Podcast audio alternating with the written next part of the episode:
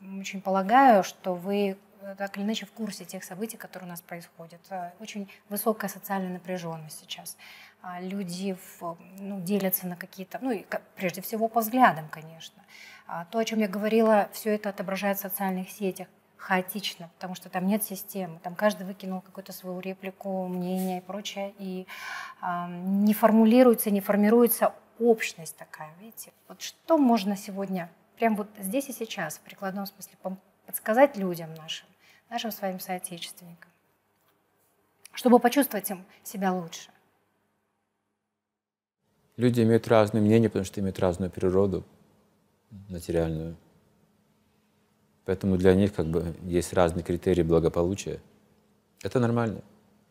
Но есть что-то общее, что людей может соединить. Это счастье. Причем не счастье будущего, в которое, может быть, люди уже мало верят, если пообещать счастье в будущем, потому что все обещают счастье, и коммунисты обещали счастье и так далее, но не получается, поэтому каждый сам за себя. Сейчас мы видим вот это вот расслоение общества, потом распад, как бы, да, отчуждение.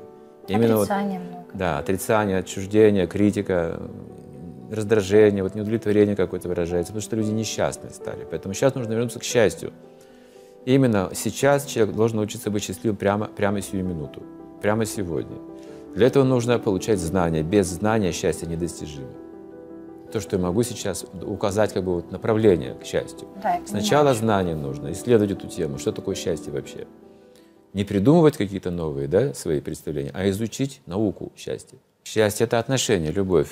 И разве мы не можем строить отношения сейчас уже?